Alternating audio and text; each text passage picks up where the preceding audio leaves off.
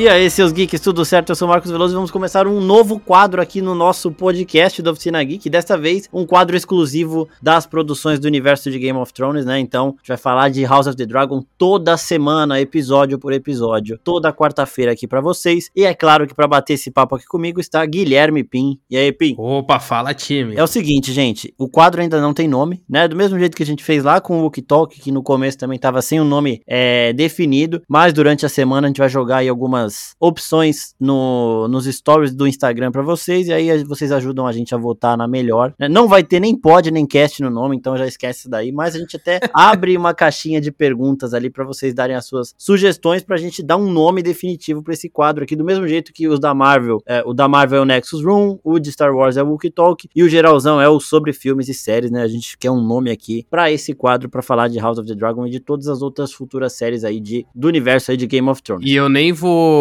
vou, criticar nenhum nome, porque é justamente o nome que eu criticar que vai virar. Então eu não vou falar nada eu vou só aceitar o que vier. Exatamente. No de Star Wars, o Pink foi completamente contra o Wookie Talk, né? E aí depois que ganhou a votação, eu e o Vitor, a gente bateu o pé um pouquinho, né? Teve que aceitar, tá aí. Não sei se ele já começou a gostar ou não, mas. Não, agora então já ele não vai nem falar nada. Já aceitou, né? Já aceitou. Começando aqui só com uma notícia rapidinho de que é, a estreia de House of the Dragon foi o maior lançamento da HBO na história. O maior tinha sido de Game of Thrones, se eu não me engano. E agora foi o maior nos Estados Unidos, foi o maior do ano em todas as séries. E em relação só a HBO foi o maior da história, o lançamento de House of the Dragon. Tinha muita gente esperando, ansiosa para voltar. Aquele negócio, né? A gente tava xingando o final de Game of Thrones lá. Ah, não vou ver por causa do final. Porque todo mundo parou pra ver, todo mundo se emocionou, todo mundo filmou o storyzinho. Minha mãe falou aqui, eu não achei que eu estaria tão emocionada para ver, né? E quando apareceu a Syrax voando, a primeira cena, ela já deu ali uma arrepiadinha, todo mundo aqui deu, porque é diferente, né? Pegou aí também, Pim? Pô, demais, demais. Eu, era, era umas 8 horas, eu já tava mega ansioso. Tipo, eu entrava na HBO pra ver se.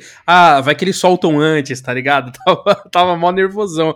Inclusive, falando em HBO, você teve algum problema na, na transmissão? Porque, tipo assim, essa foi a primeira série que eu passei a acompanhar no, no domingo, de fato, né? Tem outras séries que estão lançando assim também, mas essa é a primeira que eu tô meio que assistindo, entre aspas, ao vivo, e eu tava com esse medo, porque, pô, era muita gente entrando no mesmo tempo. Eu vi no Twitter que teve uma galera que teve algum problema de transmissão e tudo mais. Eu só tive um, um leve problema, mas foi no meu bairro, que acabou a luz no meio Puta do episódio, e aí, mano, eu tava puta. Mas aí voltou rapidinho, só piscou a luz aqui.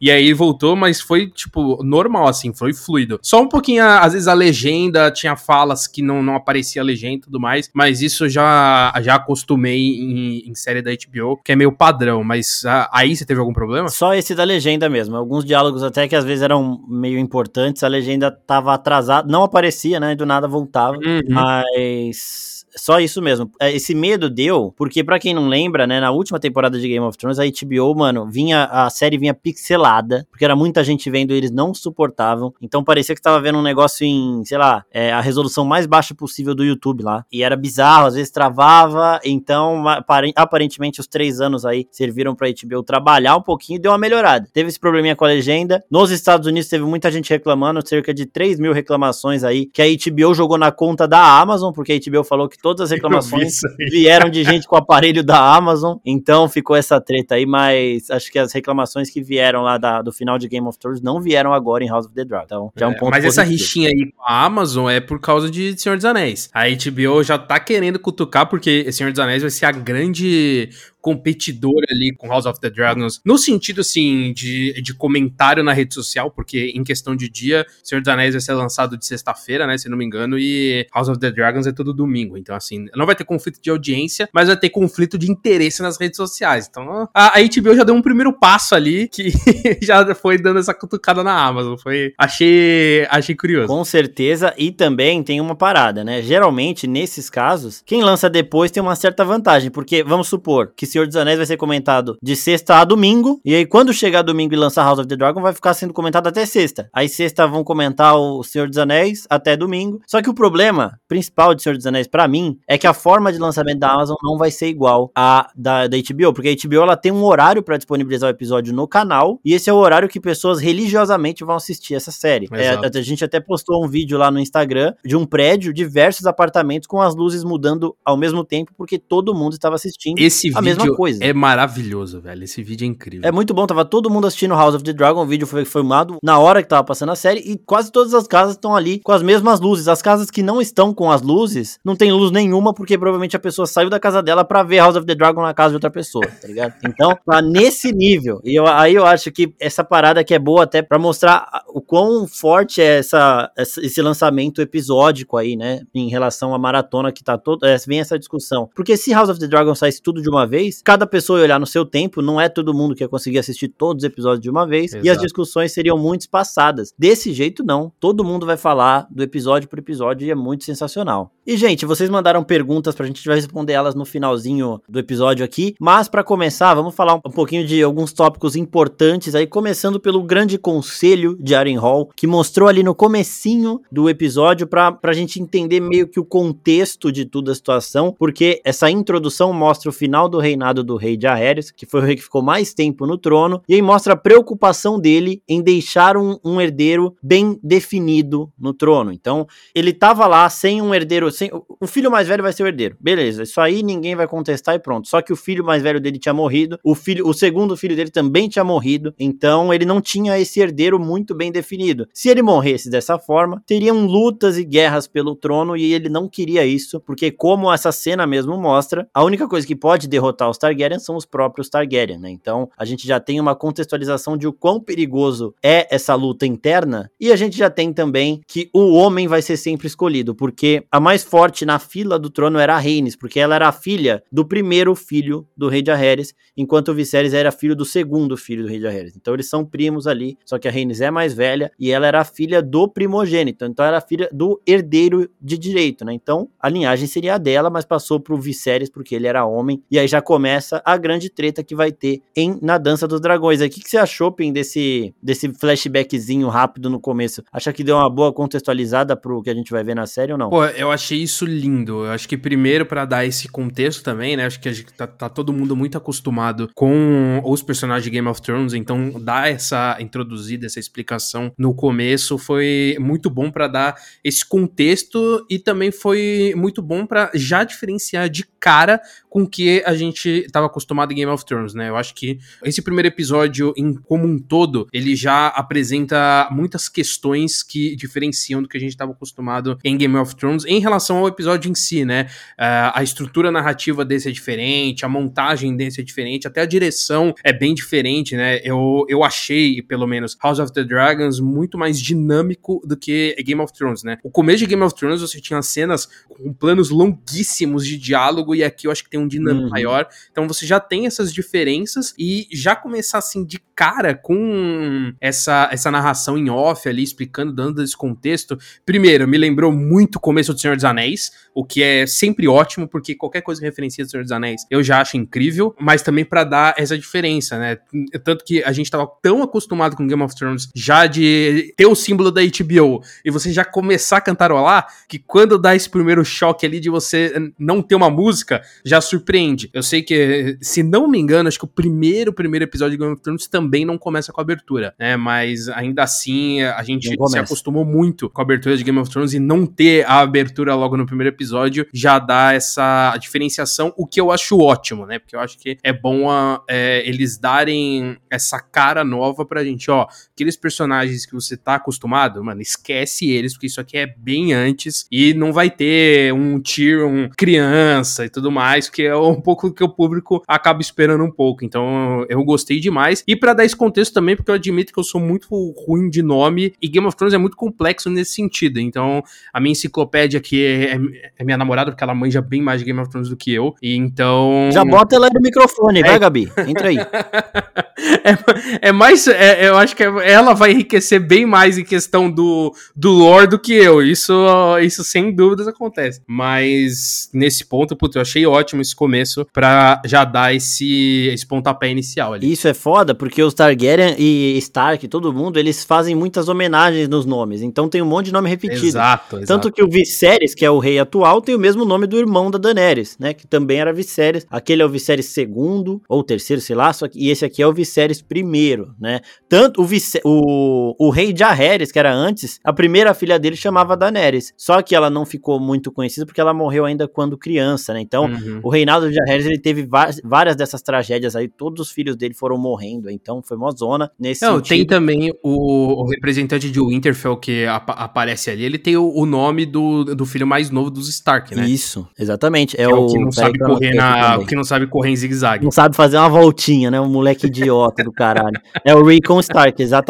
Isso, aí, ele mesmo. O Bran, o construtor, né, que foi o Stark que construiu a muralha, também o Brandon depois recebeu o nome. E uma outra coisa interessante do Grande Conselho, para quem assistiu Game of Thrones, Game of Thrones também teve em seu final um Grande Conselho flopadíssimo, né? Porque aqui eles falam, mais de mil lords foram a Harrenhal pro Grande Conselho. A gente vê um show, tudo lotado. O Grande Conselho de Game of Thrones foi aquele lá no cercadinho, que a Daenerys desceu no Drogon lá, e aí tava Cersei sentada num canto, Jon Snow no outro, os perdidos ali, tinha, sei lá, 10 pessoas ali. Aquilo era para ser um grande conselho também, né? Só que foi flopadíssimo, não tinha nem, sei lá, 30 lords ali, enquanto no do Jaehaerys tinha mais de mil. Então é, é bem legal também a gente ver lugares, ambientes semelhantes, a gente vai ter os mesmos ambientes. E uma outra coisa que eu achei bem válida foi eles mostrarem a cronologia com a Daenerys, porque a Daenerys é o que todo mundo conhece. E antes da gente passar para o próximo tópico, eu quero passar um recadinho para todo mundo aqui. Não vamos falar de coisas dos livros aqui, porque ninguém é obrigado a ter lido, né? Então a gente vai dar algumas explicações de coisas que não foram explicadas, mas spoiler, essas coisas não, porque ninguém é obrigado a ter lido, muita gente só viu a série. Eu vi gente fazendo teoria baseada no primeiro episódio, um monte de gente lá falando, não, não acontece porque tá no livro diferente. Porra, não, ninguém é obrigado a ler o livro, então a gente vai se manter aqui no conteúdo que a gente tem apresentado na série. Só explicando, tipo o Grande Conselho agora, que não foi muito explicado, a gente explica um pouquinho mais a situação, mas os acontecimentos futuros a gente não vai falar nada, nada que não tenha sido mostrado na série ainda. É válido, né, Pen? Válido, porra, totalmente. Eu sou um exemplo disso, eu não li absolutamente nada de Game of Thrones, então o, o meu conhecimento é da série. Lógico, eu leio algumas coisas que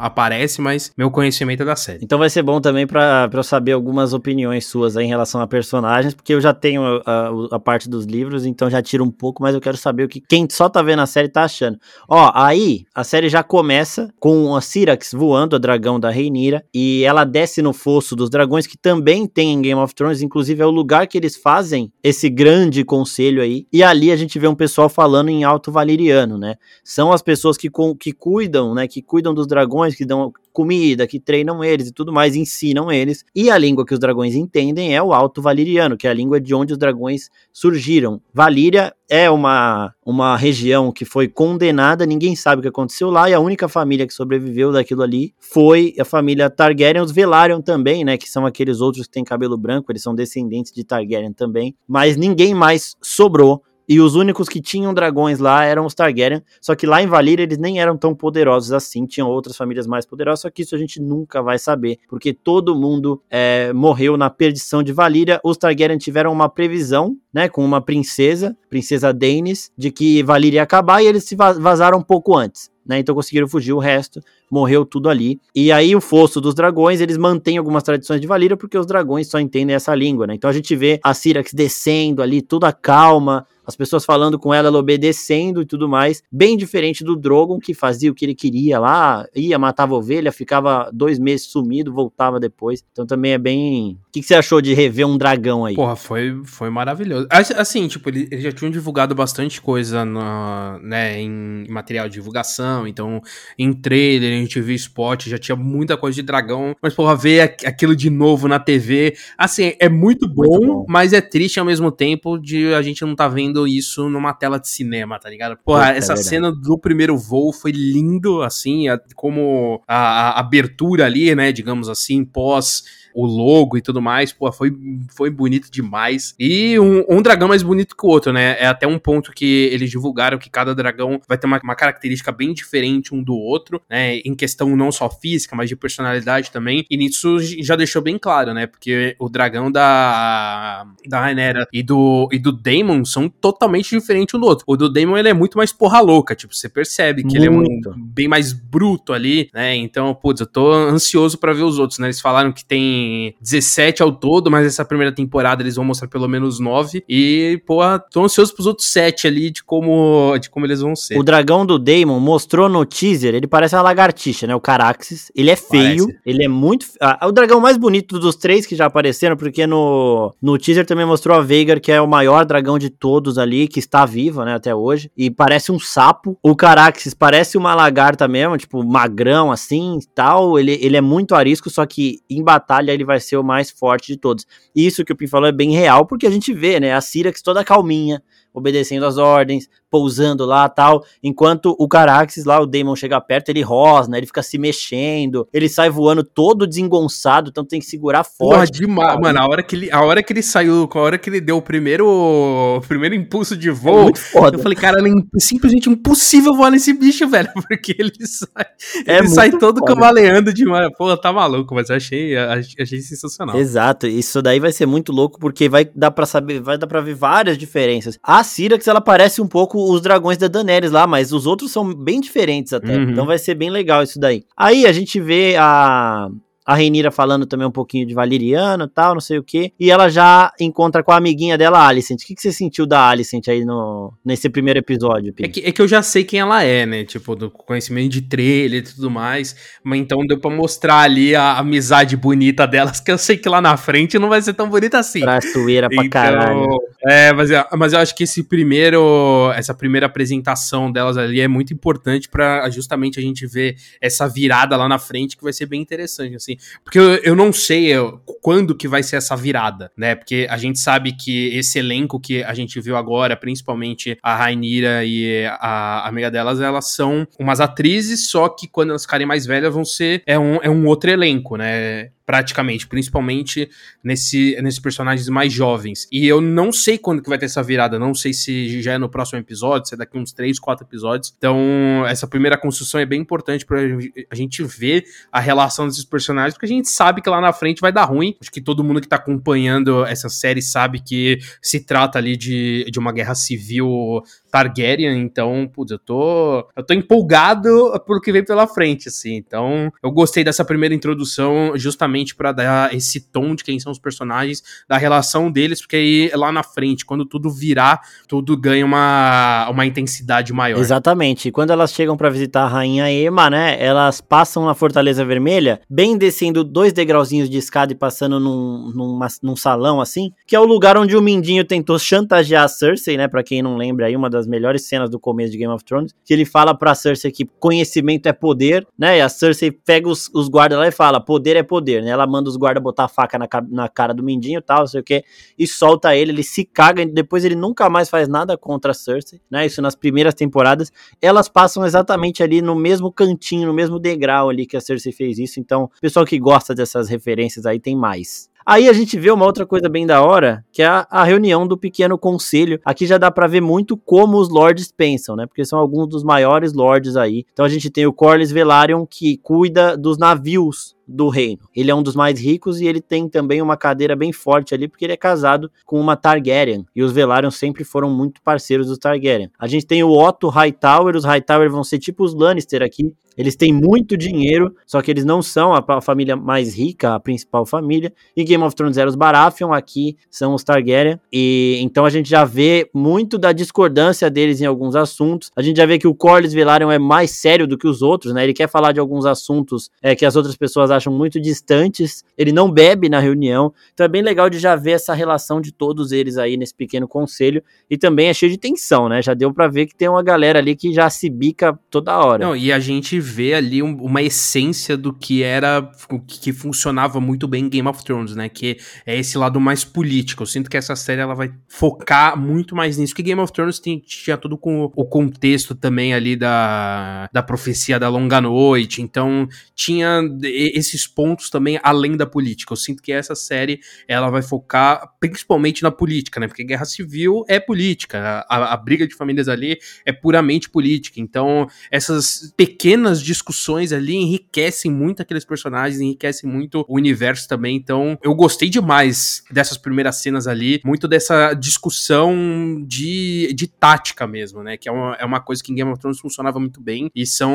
a, aquelas trocas de diálogo que, assim, em algum momento momento a gente sabe que isso vai estourar, né? Então, Exatamente. esses pequenos momentos de tensão dão atenção em dobro, porque é, é muito imprevisível, assim. Então, isso é o que torna mais interessante. E assim, ao mesmo tempo que o, o rei de Aerys fez um grande conselho para não deixar dúvida no herdeiro, o rei Viserys ele parece muito, ah, vamos indo, a gente vai vendo aí, não sei o que, despreocupado em não, relação assim, claramente, claramente ele não queria o irmão. Claramente, ele tava com a esperança maior de ter um filho homem, e aí quando não rolou, ele falou: "Ah, eu não quero, eu não quero meu irmão, eu não tenho filho, aí mas sobrou, porque, porra, é a, a quinta tentativa dele, né, pelo que a é. rainha fala antes de morrer. Então, assim, é, é, eu percebi que ele não queria o irmão dele de jeito nenhum, e ele foi até o último, o último momento ali para tentar um, um sucessor. É, foi, tipo, os caras falam, né, que o Damon ali já dá para perceber que ele é muito explosivo, violento e tal.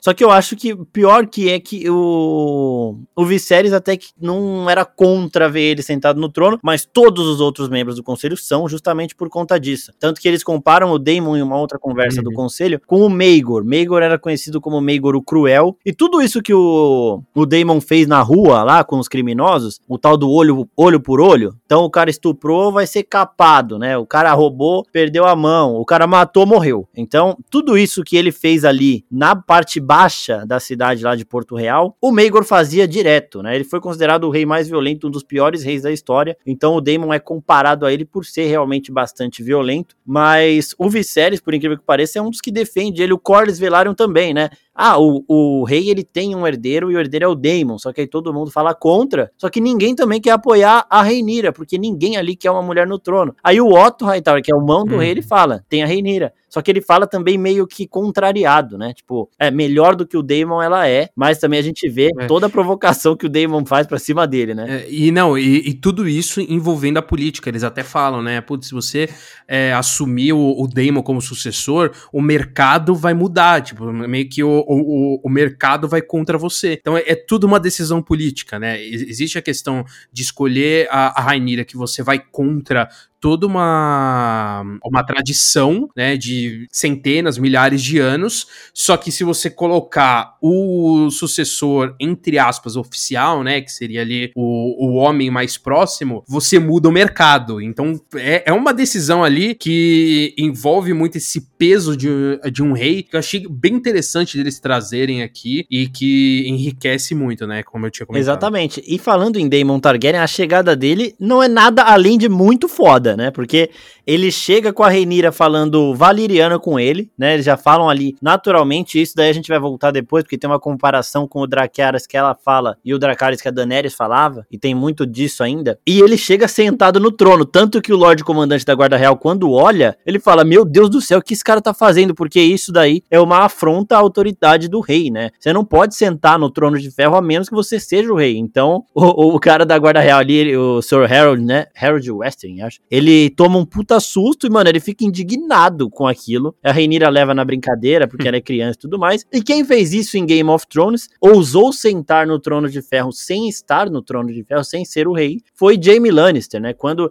a gente não viu isso acontecendo em Game of Thrones, mas é falado que ele matou o Rei Louco, que era o pai da Daenerys, e quando o Ned Stark chegou lá na sala, o Jaime estava sentado no trono. O Jaime disse que só estava descansando, né? Mas isso foi considerado como um ultraje absurdo por parte do Ned Stark. Ele, ele já tinha, ele já não gostava do Jaime Lannister, passou a odiar o Jaime Lannister depois do, do Lannister ter matado o Rei Louco e sentado no trono. E aqui quem senta no trono sem ter o trono é o Daemon Targaryen. A gente vê algumas relações dele com o Jaime Lannister aí de comportamento, de ser o arrogante que se acha o fodão da luta. Ele é um dos melhores da luta, assim como o Jaime também era, mas não é imbatível, né? Isso a gente também viu no torneio. O que, que você achou do torneio aí, já pra ver também a parte da porradaria, porque não só de política vai viver Game of Thrones aí, não só de política viver o Game of Thrones e House of the Dragon vai ser igual. Não, exa exato. Não, se, se não tiver pancadaria, não, não é Game of Thrones, né? Se não tiver pancadaria e sexo e de familiares se pegando, não é Game of Thrones, tá tudo errado. É, é porque a gente já vê ali esse primeiro encontro do Daemon com a, a Rainira,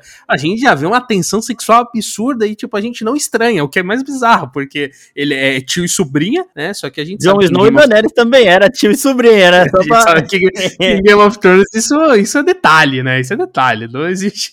Não é um problema a árvore genealógica. Então.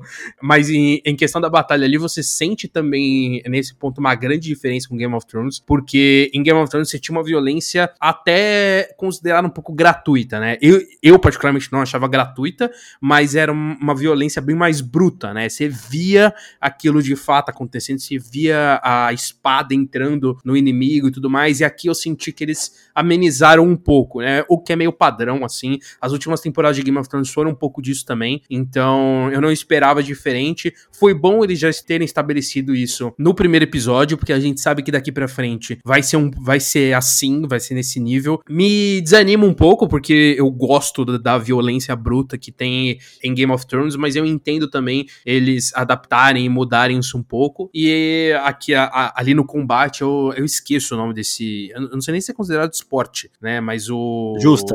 a justa. É, a justa ali, pô, eu achei muito bem feito. Tem, tá, tem uma cena em que a câmera ela tá no cavaleiro. Muito e aí foda. você vê meio que um, um ponto de vista dele ali, que eu achei aquilo incrível, assim. Achei incrível.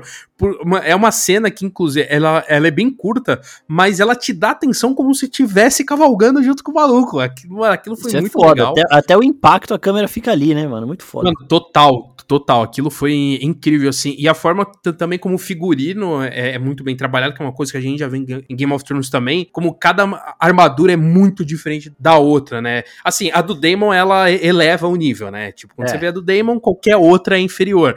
Mas até a, as outras que são muito parecidas, né? Aquele padrão de armadura de, de aço e o, o elmo fechado e tudo mais. Ainda assim, cada uma é muito diferente e que é compatível com a casa. Então, putz, eu achei isso incrível, assim. Foi. Aquele momento da justa foi bem interessante, até na, na montagem do, do episódio, né? Tem alguns momentos em que você tem a justa e aí você vai pro parto da rainha, né? E aí você fica naquele contraponto. Então, também, mostra né? a justa, mostra o, o, o, parto, ajusta o parto. Então, você tem a, a, a violência e a, a violência da justa e depois você tem a violência do parto e que também diferencia muito de Game of Thrones. Isso a gente não tinha muito esse estilo de montagem, então foi um, um momento ali muito interessante que me animou demais. Eu, eu, já tava empolgadaço e ali, pô, ali elevou o nível. É, e é muito, e é muito gráfico a cena do, da rainha, né? Quando eles decidem, muito, muito. não tinha cesariana ainda, infelizmente, né? Quando eles decidem arrebentar com a barriga dela para tirar o bebê, ali é uma situação extremamente desconfortável. E assim, você falou que deram uma suavizada, concordo, mas teve gente tendo a cara martelada nesse episódio.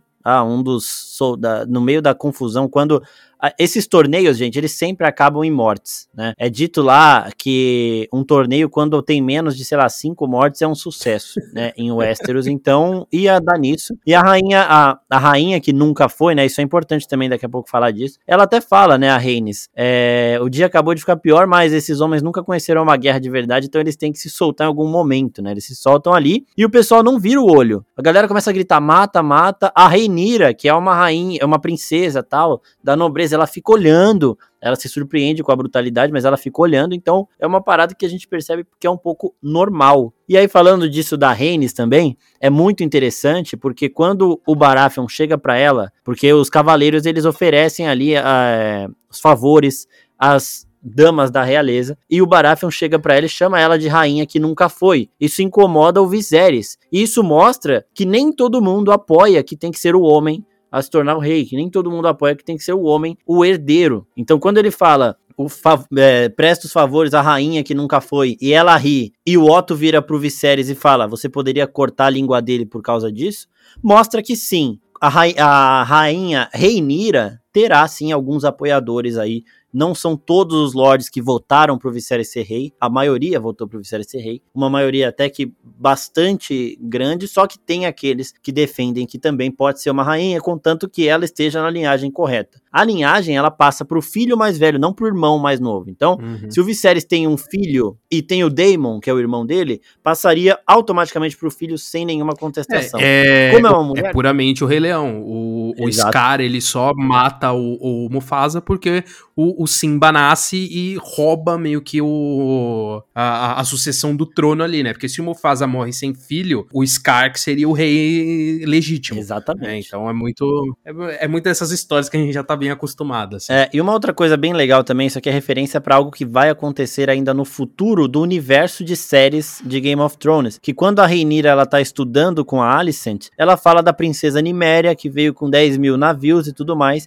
e teremos uma série disso chamada 10 mil navios que vai mostrar essa fase da princesa Niméria que é uma das guerreiras mais lembradas e mais memoráveis de Westeros, tanto que a área dá o nome da loba dela de Niméria, em homenagem uhum. também a essa princesa Niméria, que foi uma grande guerreira, uma grande navegadora e tudo mais. Então aí também uma referenciazinha bem legal. A gente vê também a, a, parte da, da patrulha, eu achei bem legal, né? O quanto eles respeitam o Daemon, a parte deles, faz, deles uivando igual o lobo lá também, eu achei muito foda. E, de novo, voltando para a rivalidade do Otto Hightower e do Daemon Targaryen, é muito legal a gente ver o prazer que o Daemon tem de apurrinhar o Otto e o Otto cai, né? Então, na justa, ele escolhe o Hightower, o herdeiro do, do Otto, para lutar ele derrota o herdeiro do Otto e depois vai na filha do Otto dar aquela seduzida básica, né? Então, mano, é tudo que ele pode fazer para dar aquela porrinhada, ele vai dar. E a gente já vai vendo uma rivalidade crescendo. Daemon contra Otto Hightower são dois poderosos aí, um herdeiro da casa Targaryen e o outro um dos maiores lords de Westeros. Então já é bem legal ver essas pequenas rivalidades crescendo porque elas vão render muito. Não, e eu tô ansioso para quando o Otto ele virar ali um, um lagarto, né? Porque para quem não reconheceu o ator, ele é o vilão do espetacular Homem-Aranha lá do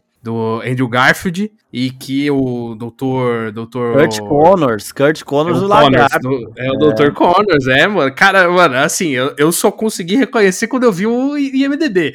Que ali na hora, nem fudendo, nem fudendo. Diferente pra Mas, caralho. Pô, achei, uma curiosidade boba aí, mas pode ser. É, o Damon é Doctor Who também, né? Então já tem uma galerinha aí já conhecida. Ah, não, essa é... cara esquisita do Matt Smith é impossível de esquecer, não é, importa não o papel que ele for fazer. O Damon, ele é o líder da patrulha ali dos capas douradas, né? O que patrulha a parte pobre, digamos assim, de Porto Real. E ele tem uma relação com a dona de um bordel ali, né? A Misária, que ela está num lugar fazendo basicamente a mesma coisa que o Mindinho fazia, só que o Mindinho não fazia, né? Tudo ali ela faz. E a gente sabe que os bordéis são onde correm as, uh, os, as fofocas e os segredos, porque as pessoas bebem demais e acabam falando demais. E ela também sabe muita coisa de Westeros, então é bem legal de já ver quanto como ela é, comanda ali essa parte da cidade e as coisas ali acontecem. A gente já sabia disso do Mindinho, né? E a gente já vê ela mexendo muito com a cabeça do Daemon, né? Então é legal ela falar: ah, você é o empunhador da Black Sister, né? Que é uma das espadas de aço valeriano que veio com o Aegon Conquistador para cá. Uma das irmãs do Aegon usava essa espada e usou durante toda a conquista. A espada do Aegon está com o Rei Viserys e a espada da irmã do Aegon, da rainha, é, está com o Daemon. Então ela fica, você monta o Carax, você não sei o que, você é o fodão. E o, o, Aegon, o Daemon ele vai se, se inflando com essa, esse banho de ego que ele vai tomando, né? Isso daí também vai render muita coisa. É, já dá para perceber que o cara vai, vai ser um dos destaques aí da, dessa série. E puramente um jogo político dela também, né? Porque ela sabe que se ele conseguir o trono, ele vai levar. Quer dizer, ela pelo menos espera isso de que ele vai levar ela para ser rainha, né? Então Exato. existe todo um jogo dela ali também de largar o que ela, ela tá fazendo e ir para nobreza, onde ela vai ser mais reconhecida e quem sabe tudo, tudo um plano dela também querer roubar o trono. Nunca, nunca saberemos porque a gente sabe como esse, esse universo de Game of Thrones é todo Traiçoeiro. em torno do interesse do trono e com muita trairagem. Então, porra, as reuniões do conselho aqui já ficam muito claras que só tem cobrinha ali, todo mundo quer pegar de um lado. E até na, na, tem uma conversa muito dura do Damon com o Viserys, que a gente chega nela depois, mas o, Viserys, o Damon até fala: Eu quero ficar do seu lado para te proteger, porque todo mundo aqui só quer, mano, só tá perto de você porque você é o rei, tá ligado? E eu estou perto de você porque eu sou seu irmão. E isso também tem um fundinho de verdade. Mas antes, né, a gente tem que lembrar aí: uma, coisa dos casamentos incestuosos aí dos Targaryen é que em Game of Thrones, os Lannister, o, o Jaime e a Cersei, eles eram uma aberração, porque os Lannister não fazem isso, tá? Eram os dois ali, era um caso parte, por isso que eles escondiam do resto do trono. Os Targaryen estão cagando, ele, todo mundo sabe o que eles fazem,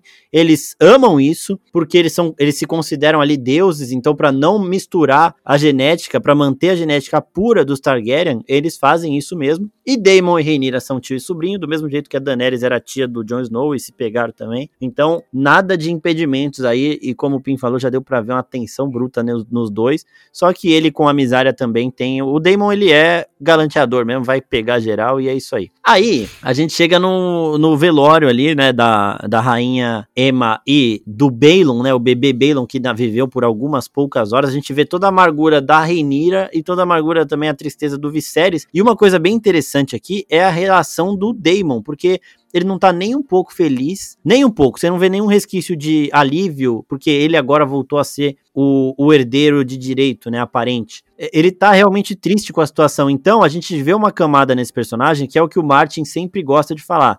Para quem não sabe, George Martin falou que o personagem favorito dele, de toda a obra que ele escreveu, de Game of Thrones, House of the Dragon, de tudo, é o Daemon Targaryen. E ele não é um personagem completamente mau e a gente já viu aí, tipo, ele não tava feliz. Na hora que ele foi festejar lá com os amigos, ele falou merda, porque ele é impulsivo. Mas ele estava muito incomodado. Tanto que ele é quem chega na Reinir e fala: estão te esperando. E aí ela fala um Dracarys lá muito foda.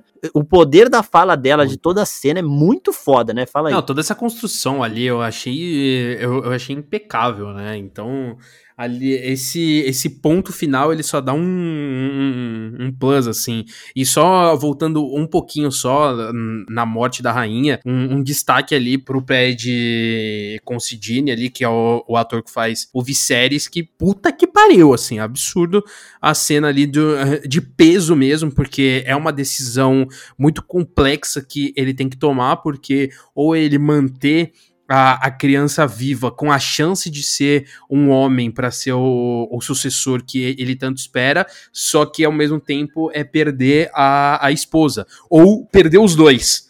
Então, assim, e ele passa todo esse peso que o, o personagem tem que sentir, e aí você tem aquela cena fortíssima do bebê sendo retirado e fazendo corte forçado ali, né? Uma cesariana forçada. Então, e a atuação dele ali eleva aquela cena absurdamente. E, e no próprio velório ali também você vê esse peso do rei perdendo o, a, a esperança, né? Porque assim, a, a rainha já era uma, uma perda um pouco mais garantida, digamos assim, né? Porque ele sabia que ele ia perder a esposa de qualquer jeito, tendo a criança ou não. Mas por um momento ele teve um fio de esperança de ter um filho. Ele soube, é um menino. E aí ele, ele até muda a expressão dele quando ele descobre ele que é menino. O choro, é. ele, ele, escuta o choro, só que depois ele já perde a criança de novo. Então, putz, é um, um momento de, de felicidade e e uma queda gigantesca, porque ele tá num, num, num, penhasco muito mais alto quando ele cai, né? De, de uma forma simbólica, lógico, ele, ele não cai de nenhum penhasco. É bom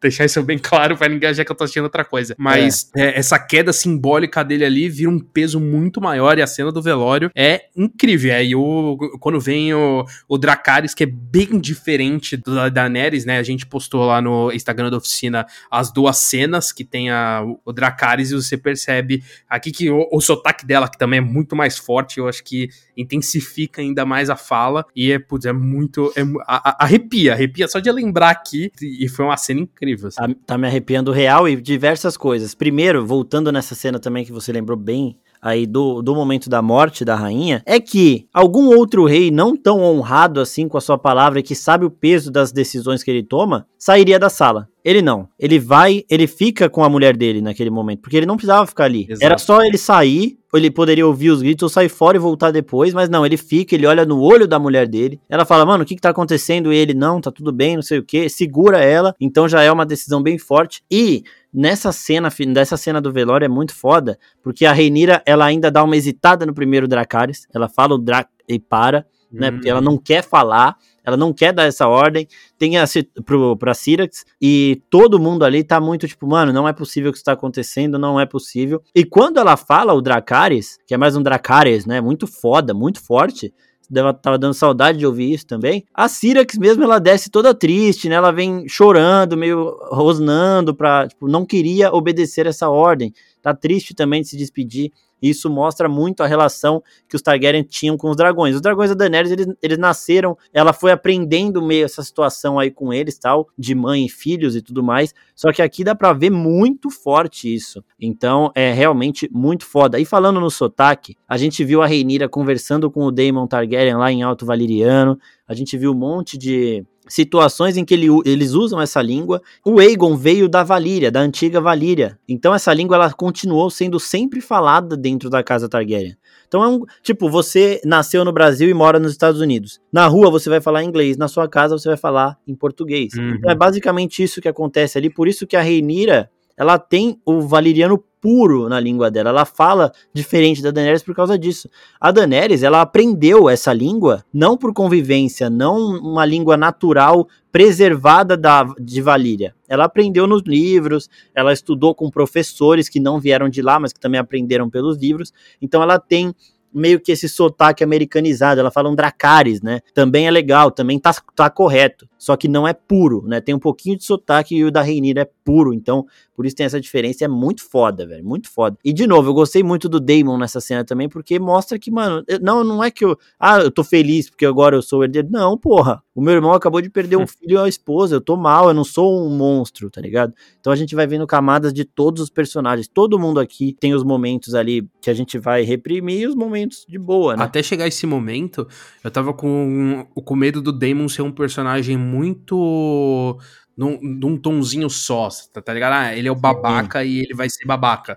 Mas não, ele tem todo esse peso, assim, que você percebe que ele tem uma admiração e um amor pelo irmão e você sente isso no velório, como você comentou, né? Não é a questão de que, ah, ele tá feliz porque ele vai, agora ele é o sucessor real então ele vai comemorar. Não, ele tem um momento de luto dele e de respeito ali. Depois ele vira o babaca que ele é de essência. Mas na frente do rei, aí é, é toda uma interpretação ali.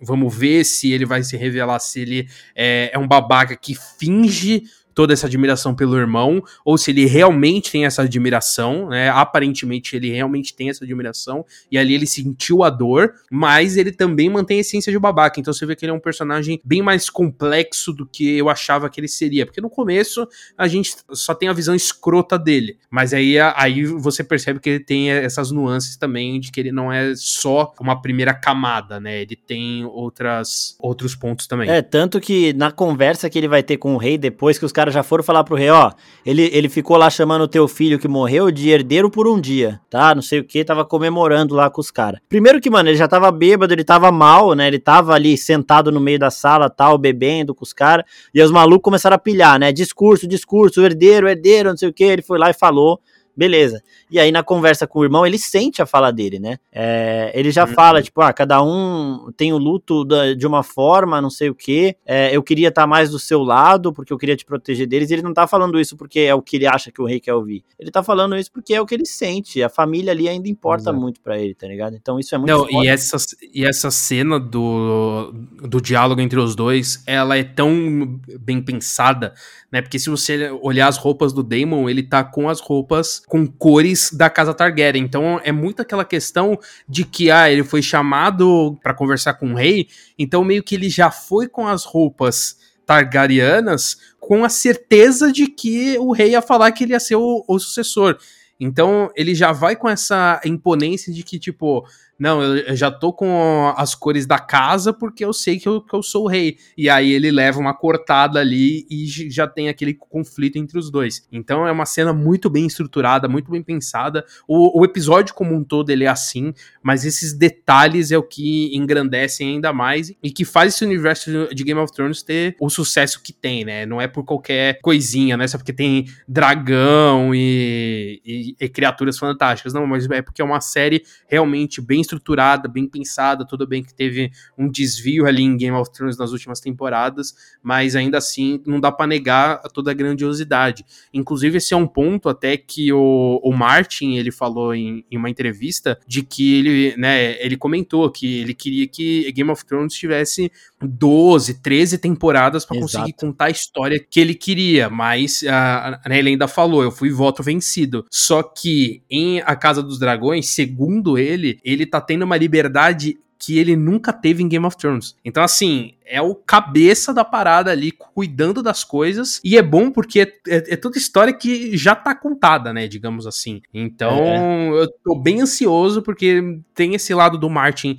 tá cuidando de tudo ali, bem próximo, e tem também todo esse contexto das histórias ali que enriquecem esse universo. Foi realmente a exigência dele justamente para isso não se repetir, né? Então, ó, se vocês querem a minha obra, eu vou estar aqui com mais voz ativa do que daquela vez para não acontecer de novo. E no final dessa conversa do Viserys com o Daemon ali, o Viserys sentado no trono de ferro, segurando a espada que foi de Aegon o Conquistador, todo ameaçador lá falando: "Se você não me tratar com respeito, mando minha guarda real cortar sua língua e tudo mais. Quando acaba a conversa, o Viserys ele se machuca no trono de ferro. Ele vai levantar e ele sente ali um sangue, ele vê ali que ele se cortou no trono.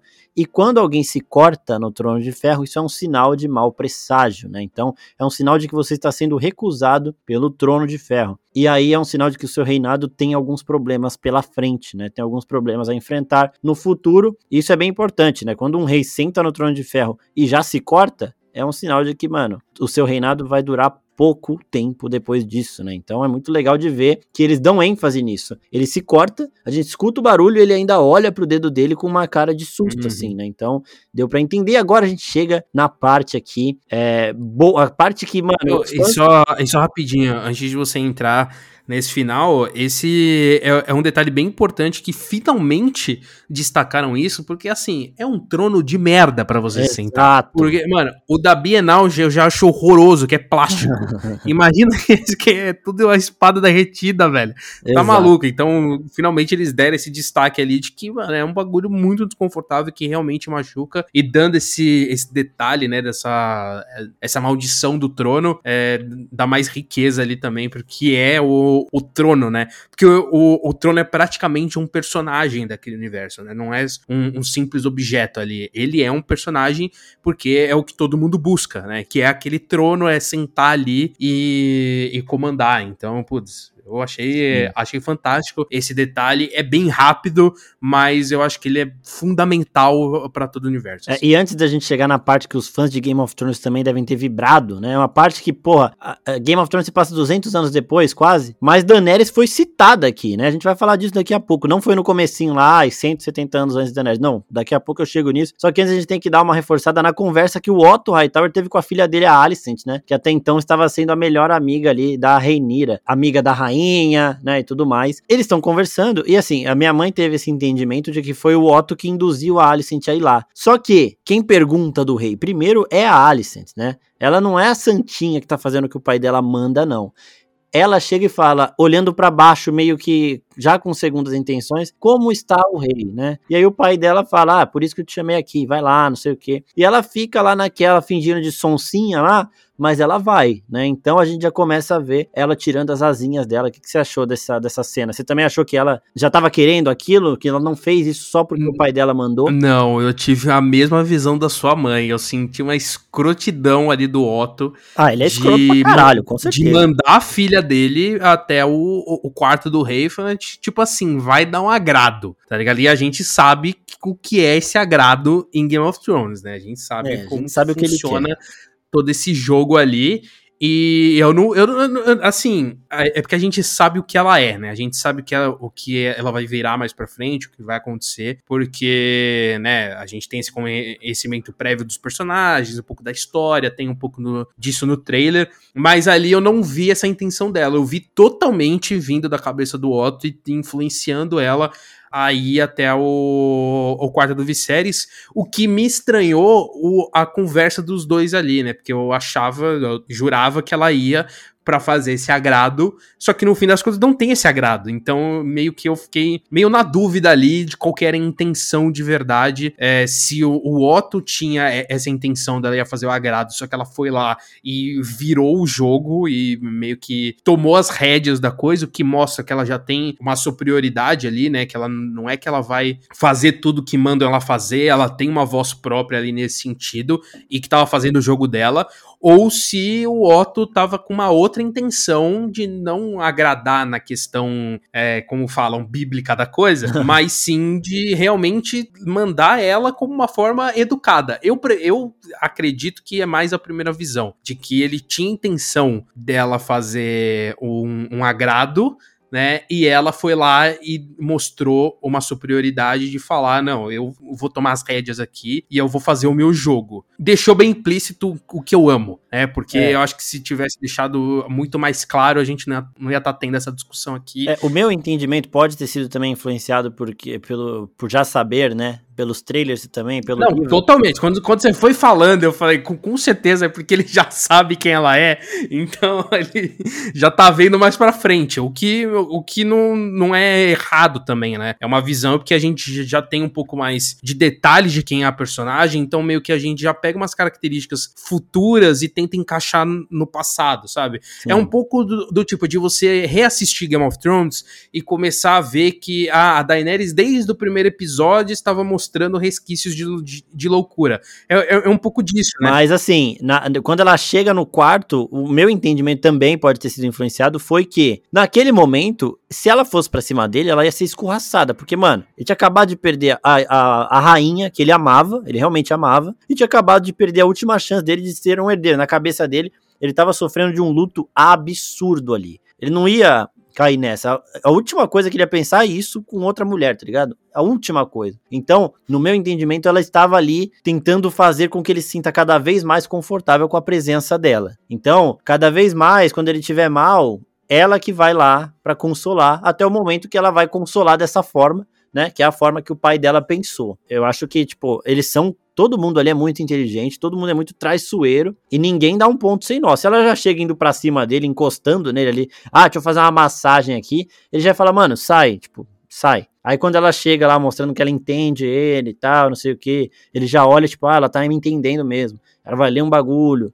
Aí vai cada vez que a dor dele for diminuindo, ela vai se aproximando mais até o momento que ela vai dar o bote, tá ligado? E aí a gente chega num momento muito foda, que é o Viserys e a Reinira, quando ele anuncia para ela que ela seria a herdeira dele. Ela até se surpreende, né? Tipo, ela já tinha desistido disso. Não é que ela nunca quis, mas ela, porra, ah, ele quer ter um filho a todo custo, se não for o filho, é o, é o meu tio aqui, pronto, né? Acabou. E eles entram na sala onde tem o crânio do Balerion, dá pra ver que é gigantesco.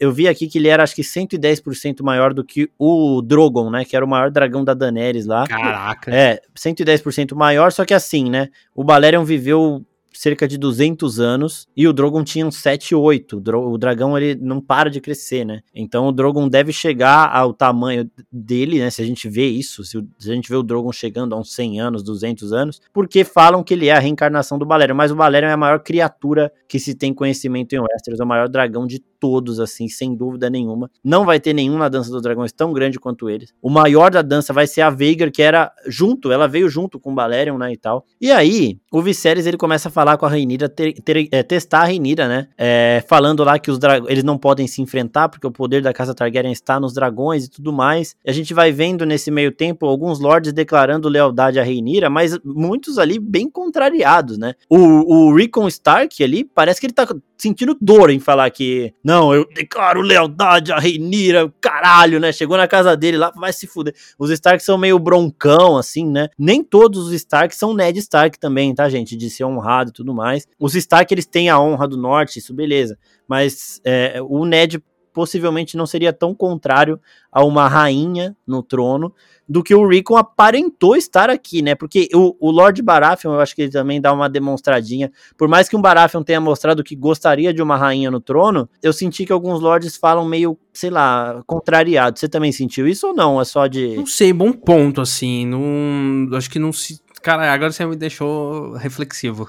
Eu sei que alguns falam, não, eu vou apoiar. Tem um que é o Hightower, inclusive, mas ele é da, da Cidadela. Ele fala, não, vou apoiar, vou proteger, e é isso mesmo. Só que tem outros que falam, ah, eu declaro lealdade, não sei o quê, né? Então, eu achei que tinha... É. Mas é, é bem é para mim, é, é, eu acho que tudo isso é questão de, de jogo, né? Esse é o ponto. É, é difícil você confiar nessas palavras porque é tudo o que funciona para aquela pessoa, né? A gente sabe que, que política funciona dessa forma. A gente vê vários políticos no mundo real fazendo esse jogo. Então, antes criticavam um, um, um candidato e agora tá junto com esse candidato porque faz sentido uhum. para aquele contexto para ele, para ele fazer não, não comentando sobre a situação jamais, atual, tá? Jamais. É só puramente exemplo de que porque faz sentido para aquele político atualmente estar tá junto com outro e, e não tá separado, então é muito disso, né? Você meio que gera lealdade aquilo que, que te dá benefícios, né? Que te dá uma vantagem sobre outras pessoas. Exato. Então é meio que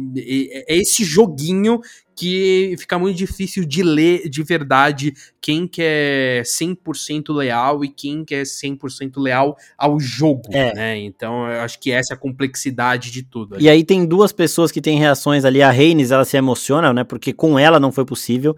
Ela é chamada de a rainha que nunca foi, porque ela deveria ser rainha, mas o homem foi, foi priorizado. E ela vê a Reinira ali sendo declarada herdeira, ela se emociona. Enquanto a Alicent deveria ter ficado um pouco mais feliz. Eu não vou dar aqui também de hater da Alicent toda hora, mas eu senti que ela não ficou tão feliz quanto a melhor amiga da Reinira ficaria naquela situação. Ah, eu acho que é aquela questão de, putz, é amizade, mas eu queria estar no lugar é, dela. Tipo é assim, tá ligado? Né? É, eu, sei lá, eu já, estive, eu já estive no lugar. Não, tá. da, da amiga, da amiga. Então, assim, eu não vou, eu não vou jogar ela 100%. E agora, chega a hora que eu cheguei perto. Se, se eu cheguei perto algum dia de desmaiar vendo uma série, foi agora. Porque o Viserys ele chega pra Rhaenyra e fala de um segredo que só é passado de rei para herdeiro. Não é que todos os Targaryen sabem disso. Ele fala das premonições, né?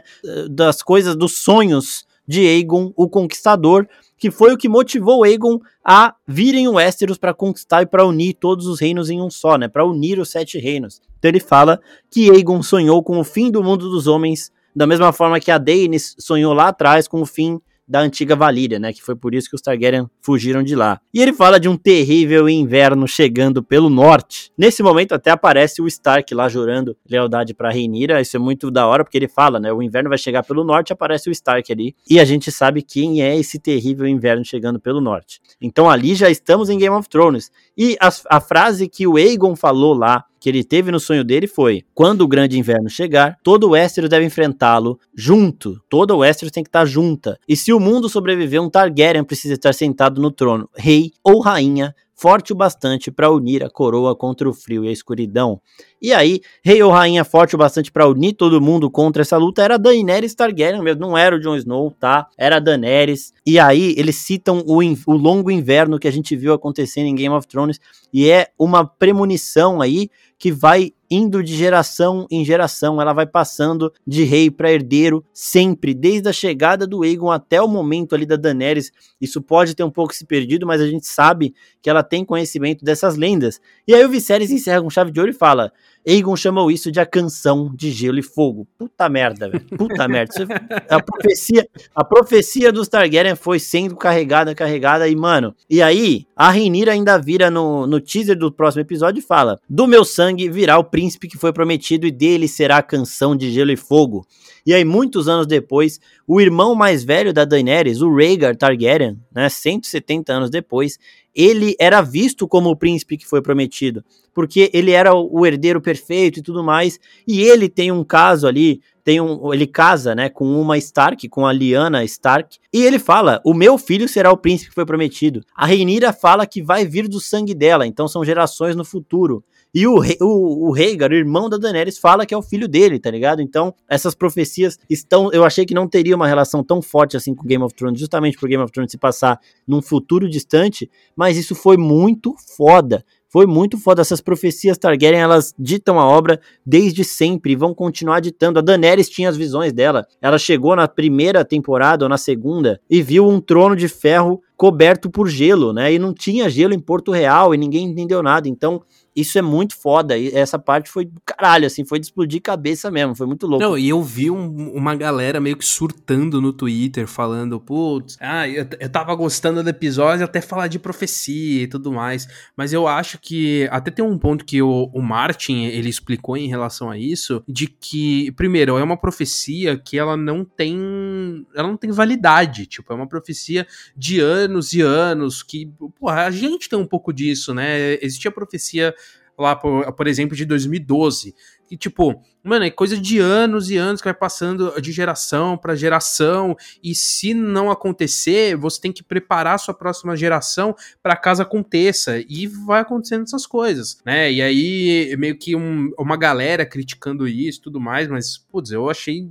uma crítica totalmente inválida. Eu me surpreendi muito de falar isso logo no primeiro episódio, para fazer essa conexão com Game of Thrones, mas eu achei muito bom também citar e falar da profecia também para mostrar esse ponto de que putz, é uma coisa antiga, sabe? É uma coisa que vai passando de geração em geração e que eles têm que se preparar cada vez mais. Só que o que vai acontecer aqui é que vai ter uma guerra civil e o, os Targaryen meio que eles deixam de se preparar para isso porque tem uma coisa maior acontecendo. Então é, é, é mais uma questão de que vamos priorizar o que tá acontecendo aqui com a gente e deixa essa, essa porra de grande inverno para lá, porque o que tá acontecendo aqui é mais importante, né? Eu, eu, meio que senti isso um pouco das críticas das pessoas de, ah, mas os Targaryen não, não estavam preparados lá na frente, mas eu acho que é muito por conta disso, porque, assim, você vai preparando, você vai passando essa questão para quando acontecer, tá todo mundo preparado, só que vai acontecer esse estopim com os Targaryen da Guerra Civil, que muda tudo, as prioridades mudam e a profecia vira só um vira só um detalhe, tá ligado? Então, eu achei eu achei bem legal de citarem e achei também a, as críticas em relação à profecia, tudo um chororô do cacete aí da galera que ficou um pouco é, emocionada demais. É muito, mas foi muito foda porque isso é exatamente o que você falou, isso não vai ser a prioridade da série. Só que está aqui também não como um fanservice puro jogado. Tá aqui para mostrar que isso é uma coisa que guia os Targaryen Exato. desde o começo. E esses sonhos dos Targaryen aqui, essas, essas profecias, elas não estão jogadas aqui porque a Daenerys esteve na segunda temporada. E é uma obra baseada num livro também que vem de muito antes disso. E agora, né, que o episódio já tá gigantesco e é só de o primeiro episódio da série, vamos passar para as perguntas rapidinho, né? Bastante gente aqui perguntando ó, se a gente gostou, né? O Lucas Daily Map pergunta: gostaram? Gostamos, né? Pra caralho. Muito, muito, muito. Lucas Brito, quem são os avós ou bisavós da Daniela? Vão aparecer na série? Não vai aparecer nada desse povo aí, porque assim, ó, são umas oito, nove gerações é, do Viserys primeiro, que é o rei agora, pra Daenerys, né? Então, da Reinira seriam sete, oito gerações. É muita geração. O máximo que poderia acontecer é de um dragão sobreviver esse tempo todo, 200 anos, porque foi o Balerion, o único dragão que morreu de velhice na história aqui, que é o que a gente já vê a, o crânio dele ali no começo, do, no final do episódio, foi o único que chegou a, a, a essa mais ou menos de 200, só que a gente sabe que na época da Daenerys não tinha nenhum dragão há muito tempo já, né? Que a Daenerys retorna os dragões quando o Drogon e os outros dois, o Viserion e o Rhaegal, nascem com ela lá. Não, é, é o Drogon, o Viserion e o Rhaegal, isso. Então não, não vai ter ninguém de, da turminha aí. É, como o Pim falou no começo do episódio, a gente não vai ver um Tyrion criança. Nem aquele Targaryen velhinho da, que ficava lá na muralha, nem ele vai chegar perto de existir aqui, tá? Então, não. Gui Janjoupe aqui. Tem mais casas a serem apresentadas no núcleo ou só o que vimos no primeiro episódio? Ó, as casas importantes são os Hightower, os Targaryen, né, obviamente, os Velaryon, que são as três que a gente mais viu aqui, mais Baratheon, Stark, os Strong também, que tem um Strong ali no conselho, são importantes, mas é, não vai ser tão diferente de Game of Thrones, são algumas, sei lá, quatro, cinco casas ali as mais importantes, mas vai ter bastante. A gente viu bandeira dos Bolton ali, a gente viu um monte de casa já conhecida também. Os Erin, né, do, do Vale foram citados, porque o Daemon é casado com uma Erin lá, e ele fala, o povo lá prefere transar com ovelha porque as mulheres são feias pra caralho, né? E ali, o, o Vale é onde ficava a irmã da Kathleen Stark, aquele, aquele castelo impenetrável, ficava no topo de uma montanha. É esse o lugar que o, o, o Daemon deveria ficar, né? Otami Silva, ali sem Hightower será um problema? Vamos esperar cenas do próximo episódio, mas eu já achei ela traiçoeira, traiçoeira demais. Aqui o Pin não achou tanto, não. Netinho Castro 23, ó. Notou que o rei usa a mesma adaga que a Arya usou para matar o rei da noite? Notei, eu falei isso no vídeo de primeiras impressões e bem lembrado aqui que, mano, é muito foda que quando ele fala que vem uma ameaça gigante do norte, ele põe a mão na adaga que tava no bolso dele. E é a adaga que a área usou para matar o Rei da Noite, tá ligado? Isso eu achei do caralho. Isso aí, no vídeo de primeiras impressões, é, eu, eu tava, eu surtei nessa hora, falei, mano, ele segura a adaga para falar da ameaça que vem do norte e 200 anos depois essa é a mesma adaga que foi usada para matar essa ameaça, velho. Isso é muito lindo, isso é maravilhoso, isso é sensacional, hora, muito foda. Então, basicamente o pessoal tá perguntando porque tá muito confuso mesmo essa relação da Daenerys com este Targaryen aqui, né? Mas gente, não vai rolar nada disso, é muito distante. A gente vai fazer uma linha cronológica aí para vocês no Instagram, no YouTube, tudo mais pro pessoal se localizar. Mas basicamente as perguntas são essas aí. Gostei demais dessas profecias serem mostradas aqui, gostei demais demais de como eles aceleram essa série. E tô, mano, muito ansioso pro próximo episódio, né? Não, eu tô ansioso pro próximo, pro próximo, pro próximo. Só quero dizer que eu tô muito feliz que meu domingo voltou a ter algum sentido. O meu domingo voltou muito a ser feliz. né? Porque o, a o, sensação de reunião. É, tá porque o domingo ele passa essa sensação bosta de que tá acabando a semana e no dia seguinte você vai ter que voltar a trabalhar. Só que agora existe aquele finalzinho delicioso de assistir Game of Thrones de novo. Exato. E que, exato. nossa, fazia muito tempo que eu não sentia isso, porque eu comecei a acompanhar a Game of Thrones quando eu tava, acho que na terceira ou na quarta temporada, agora eu não lembro. Então, eu não acompanhei tudo, todos os domingos, né? Foi a partir da terceira até o final, e foi um período maravilhoso, assim. Eu, eu já estou triste para outubro, porque outubro acaba, né? Mas eu vou aproveitar ao máximo esses Puta dois meses aí também. que a, a, gente tem de House of the Dragons para aproveitar esse esse domingo com esse com dragão, batalha de espada. Tô bem empolgado aí pelo que vem pela frente. Eu sei do, de algumas coisas que acontecem, mas eu não sei tudo, então tô preparado para para surpresas. Vai ser foda, vai ser foda, é isso aí. Essa série está programada para ter quatro temporadas, pelo menos com essa história, né? A história dessa situação de herdeiros de trono aí Targaryen, né? Mas pode continuar com outras histórias de outras eras Targaryen, aí sim, se aproximando mais da Daenerys ou indo ainda mais para trás na conquista de Aegon. Só o futuro e o sucesso dessa série dirá, mas como eu disse aqui, foi a maior estreia, a maior premiere de uma série da HBO na história, a maior lançamento de qualquer série em 2022, então eu acho que o futuro de House of the Dragon está garantido se o Martin continuar aí no comando da série, né? E o, o Saputnik também, que é o showrunner, ele foi quem dirigiu os melhores episódios de Game of Thrones. Ele dirigiu Hard Home, Batalha dos Bastardos e Os Ventos do Inverno, que é, são os três episódios com maior nota da série, né? São os três episódios ali top, top, acho que é nota 10, 9.9, então tá em boas mãos agora, não tá com aquele escusão daqueles D&D lá, é isso aí. Assim eu encerro com o meu. É, eu fico puto com o que os caras fizeram, velho. Eu encerro desse jeito porque é toda a minha revolta.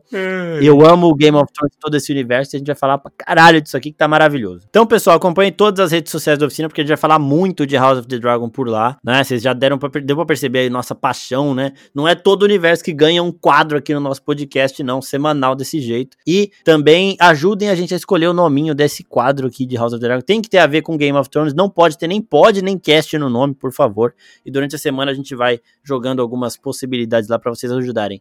Olhem todas as nossas redes sociais. Fiquem aqui. Muito obrigado a todo mundo que participou, que ouviu, que mandou perguntas. E obrigado também ao nosso editor maravilhoso, Guilherme Pink, que participou também nesse primeiro episódio. Valeu, gente. É isso aí. Valeu, pessoal. Até mais.